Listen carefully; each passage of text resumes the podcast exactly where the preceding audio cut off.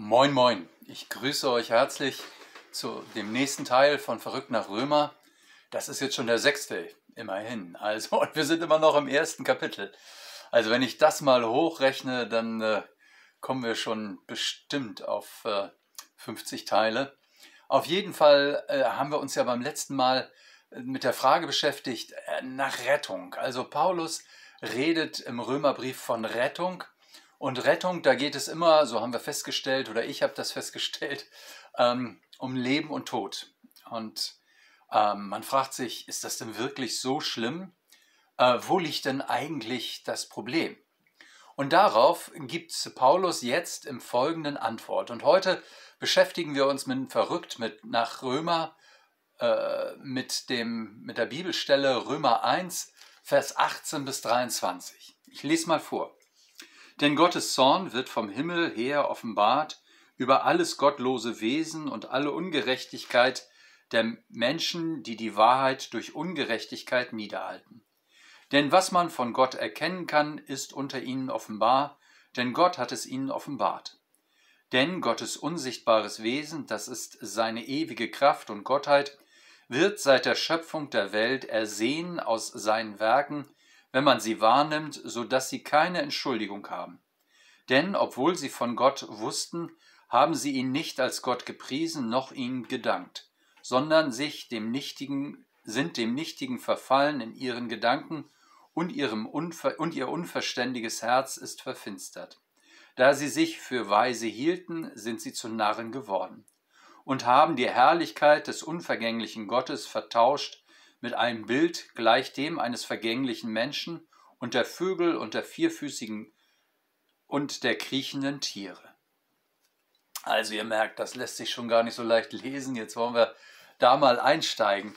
Paulus fängt ja gleich richtig äh, scharf an, indem er von Zorn Gottes spricht. Also äh, Zorn Gottes, denn der Zorn Gottes wird vom Himmel her offenbart. Ähm, was meint Paulus denn hier jetzt, wenn er das als Begründung für die Rettung bringt? Zorn Gottes. Gott ist doch der liebe Gott. Äh, der ist doch immer nett, äh, so wie ein alter Opa, der die Welt möglicherweise nicht mehr richtig versteht, aber ähm, uns immer zugewandt ist und irgendwie ja seine Enkel auch nett findet. Paulus sagt, das ist unser Problem. Ähm, auch wenn wir es nicht wissen. Das ist unser Problem, dass ähm, wir äh, quasi aus dem oder unter dem Zorn Gottes leben. Und Paulus beobachtet dafür zwei Dinge. Das eine ist seine Beobachtung, dass er auf die Zustände dieser Welt guckt. Nämlich er sagt, vom Himmel her offenbar über alles gottlose Wesen und alle Ungerechtigkeit der Menschen. Also die Zustände dieser Welt, die zeigen, dass wir Menschen gar nicht so einen guten Kern haben, wie wir immer denken. Wir sagen, ja, ja, also eigentlich, äh, wir haben alle so unsere Fehler, aber eigentlich sind wir doch ganz lieb. Also eigentlich äh, meinen wir es doch gut. Und dieses eigentlich sagt Paulus, wenn du mal ein bisschen länger in die Welt guckst oder wenn du dich länger mit deinem Leben oder dem Leben eines anderen Menschen beschäftigst, dann stellst du fest, dass dieses eigentlich eine Lüge ist. Also, das fällt uns ja nicht nur leicht angesichts der Situation, die wir momentan gerade erleben, also die Situation in der Ukraine, äh, das ist ja nur ein Krisenherd. Wir haben ja in der Welt noch viel mehr, die einfach hinter der Ukraine zurücktreten. Und Paulus sagt, also wenn ich mir das angucke, dann begreife ich, dass dieses eigentlich sind wir gut, dass das für keinen Menschen gilt. Also wir tun so, als ob wir trotz unserer ganzen Mörderei und des Elends in dieser Welt doch eigentlich gute Menschen sind. Und Paulus sagt, guck dir doch das mal an, das stimmt nicht. Und es ist doch offenbart in Jesus Christus, dass das nicht stimmt. Denn das Kreuz von Jesus ähm, zeigt doch, dass Jesus an unserer Stelle stirbt, damit die Gerechtigkeit Gottes offenbart wird. Also er trägt selbst für uns, was unsere Welt an jeder Stelle zeigt. Wo liegt also das Problem? Denn was man von Gott erkennen kann, ist unter ihnen offenbar, denn Gott hat es ihnen offenbart. Das heißt, wenn wir in diese Welt schauen, dann stellen wir fest, es muss einen Gott geben. So sagt Paulus. Also er argumentiert von der Schöpfung her und sagt, wenn wir uns angucken, wie das alles zusammenfließt und äh, wie genial das alles erdacht ist, dann müssen wir dahinter kommen, dass es einen Schöpfer geben muss. Es gibt ja so verschiedene äh, Zugänge zur Existenz Gottes. Den letzten, den hat Kant geliefert, indem er sagte, ähm, der Mensch kann zwischen Gut und Böse unterscheiden. Das heißt, er kann äh, sagen, was richtig und was falsch ist.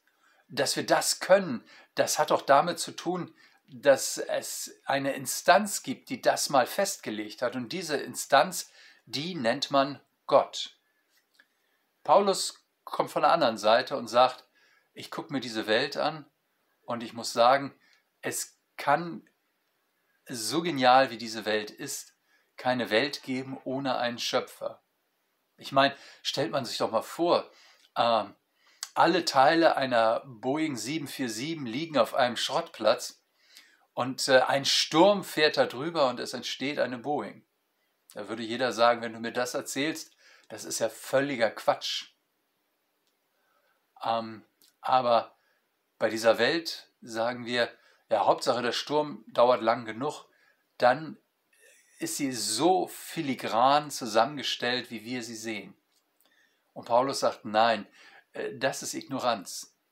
Wer diese Welt anguckt, bei all dem Genialen, was da zusammenwirkt, wer einen Menschen anguckt, bei all dem Genialen, wie das zusammenwirkt und in welcher äh, Genialität auch das Gehirn eines Menschen funktioniert, wie viele verschiedene äh, Vollzüge da auf einmal passieren, da sagt Paulus. Also, ähm, wenn man sich das alles nur mal anguckt, dann stellt man fest, es muss einen Schöpfer geben. Es muss also einen geben, der das gemacht hat. Das ist so ähnlich wie wenn du dir einen Stuhl anguckst. Da gehst du ja auch nicht davon aus, dass dieser Stuhl jetzt plötzlich da ist oder dass das Holz sich selbst organisiert hat, sondern du fragst, wer ist der Tischler? So schick wie das aussieht, wer hat sich das ausgedacht? Paulus sagt, aus der Schöpfung können wir das unsichtbare Wesen Gottes erkennen. Vers 20. Denn Gottes unsichtbares Wesen das ist seine ewige Kraft und Gottheit, wird seit der Schöpfung der Welt ersehen aus seinen Werken, wenn man sie wahrnimmt, so dass sie keine Entschuldigung haben. Ähm, kann sein, dass man darüber noch nicht nachgedacht hat. Kann sein, dass du darüber noch nicht nachgedacht hast. Ähm, dass du sagst, Mensch, das ist mir ja noch gar nicht aufgefallen oder habe ich ja noch gar nicht so gesehen. Das kann sein. Aber Paulus sagt, unsere Oberflächlichkeit, heißt nicht, dass man nicht sozusagen aus dieser Welt ähm, ersehen kann, dass es Gott gibt und deswegen ungestört ähm, so tun kann, als ob es keinen Gott gibt. Ein Gott, der uns machen lässt, äh, wie wir wollen. Ein Gott, der uns äh, sozusagen nicht stört. Das ist äh, der Gedanke. Aber Paulus sagt, aus der Schöpfung siehst du, dass es einen Gott gibt, der sich mit dieser Welt was gedacht hat. Und damit ist Gott in gewisser Weise sowas wie ein Störfaktor, in dem, wie wir selbstherrlich die Welt gestalten, ausbeuten, möglicherweise auch zugrunde richten. Also wir finden in der Natur viele Hinweise ähm, und diese Hinweise, die sind so, dass wenn man sich darüber einen Kopf macht, dass man darauf stößt, es gibt einen Schöpfer. Naja, manche machen sich den Kopf und sagen, ah nee, das kann doch nicht sein. Sie versuchen das anders zu erklären. Und Paulus sagt, das ist unsere Entscheidung. Ähm, ob wir quasi von unserer eigenen Lebenseinstellung her, das ist seine These, ähm, quasi Gott ignorieren, obwohl die Beweise doch so deutlich ähm, auf dem Tisch liegen. Damit fängt es aber erst an. Das Spannende ist ja, dass wenn man sozusagen den Gedanken hat, es muss einen Schöpfer geben, dann ist man ja noch längst nicht beim, bei, bei dem lebendigen Gott, sondern nur, dass es irgendeinen Gott geben muss. Ich meine, wenn du einen Stuhl sitzt, siehst, dann sitzt der Tischler da ja auch nicht drin, sondern der Stuhl ist ja nur ein Hinweis darauf, dass jemand ihn gemacht hat. Das Spannende wird ja jetzt, wie komme ich quasi an den Tischler ran? Also wie komme ich an den Schöpfer ran? Also, und da sagt er, dass wir in Christus, denn obwohl sie von Gott wussten, haben sie ihn nicht als Gott gepriesen, noch ihm gedankt, sondern sind dem Nichtigen verfallen in ihren Gedanken und ihrem unverständigen Herz, ihr unverständiges Herz ist verfinstert. Da sie sich für weise hielten, sind sie zu Nahen geworden und haben die Herrlichkeit des unvergänglich Gottes vertauscht mit einem Bild des vergänglichen Menschen. Also in Christus, das war ja diese Rettungsaktion, in Christus gibt sich jetzt also dieser Gott, der diese Welt gemacht hat, zu erkennen. Äh, er zeigt sein Herz, er zeigt seine Wirklichkeit, er, er zeigt seine Art, wie er mit Menschen umgeht. Ähm, und er zeigt sich uns, die wir es fertigbringen, ohne äh, zu leben, ohne nach ihm zu fragen. Paulus sagt, wir dachten, wir wären klug. Wir wüssten es alles besser. Und indem wir dachten, wir sind klug, haben wir alles verdreht. Wir haben so getan, als ob wir die Schöpfer dieser Welt sind und als ob Gott im Grunde bestenfalls der ist, der das ein oder andere repariert, was wir so anstellen. Wir haben von Gott gewusst, aber wir haben ihn nicht verehrt. Das heißt, wir haben ihn nicht die Nummer eins in unserem Leben sein lassen, sondern wir haben ihn kleingeredet, ignoriert, unser Leben nach unseren Vorstellungen und Maximen gestaltet. Wir haben Gott nicht als Gott angesehen. Und dann sagt er in Vers 23, wir haben das, die Herrlichkeit des unvergänglichen Gottes vertauscht mit einem Bild gleich dem eines vergänglichen Menschen und der Vögel und der vierfüßigen und kriechenden Tiere. Nun, Götter haben schon immer in der Geschichte verschiedenen Ausdruck gefunden. Alle möglichen Bilder kann man googeln. Wenn du äh, einstellst äh, Götterbilder, dann findest du unendlich viel im Internet. Ähm, das Spannende ist ja, dass eigentlich bei jedem Götterbild, das wir da finden, der Mensch sagt, ich bin das Maß aller Dinge. Also ein Gott, den man malen kann, ein Gott, den man aus äh, Stein gestalten kann. Was ist denn das für ein Gott? Der ist ja kleiner als mein Hirn. Der ist ja so klein, dass ich ihn mir ausdenken kann oder dass ich ihn erfassen kann. Deswegen hat der lebendige Gott ja gesagt, wir sollen uns kein Bildnis machen, weil jedes Bild viel zu klein ist für diesen genialen Gott, der diese Welt erdacht hat, der die letzte Instanz ist.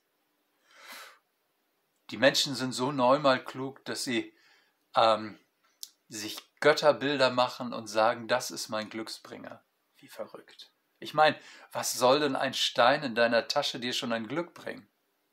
Das ist ein Stein, das ist was Gemachtes, das ist nicht der lebendige Gott. Und jetzt sagt Paulus, verstehst du, warum der Zorn Gottes über uns offenbart wird? Weil wir wissen, bei allem Nachdenken über das, was wir sozusagen im Umgang mit Gott tun, dass wir uns Götterbilder schaffen, dass wir uns selbst wichtiger nehmen, als wir sind, dass wir uns größer machen, als wir sind. Dabei haben wir unser Leben ja nicht mal in der Hand. Nach 80 Jahren, 90 Jahren, 100 Jahren sagen wir Tschüss. Wir sind doch auch keine Götter. Bei all dem, was wir beobachten, müssen wir feststellen, ähm, alles sind Hinweise auf den lebendigen Gott. Und wir haben diesen Gott nicht verehrt, sondern quasi das eigene an seine Stelle gesetzt.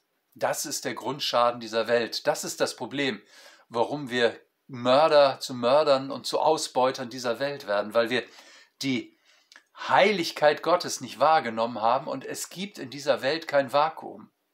Das heißt, da, wo man Gott entthront, setzt man etwas anderes an diese Stelle. Und das andere, das quasi an diese Stelle gesetzt wird, wo man sich nicht mehr von Gott abhängig macht, das sind wir Menschen. Paulus sagt, kannst du vorstellen, warum Gott zornig reagiert, wenn der Mensch dich zu Gott macht? Weil der lebendige Gott die Dummheit sieht, die dahinter steht. Meine Güte, was ist das dumm? Was ist das anmaßend? Was ist das äh, äh, frech, wenn Menschen sich zu Gott machen?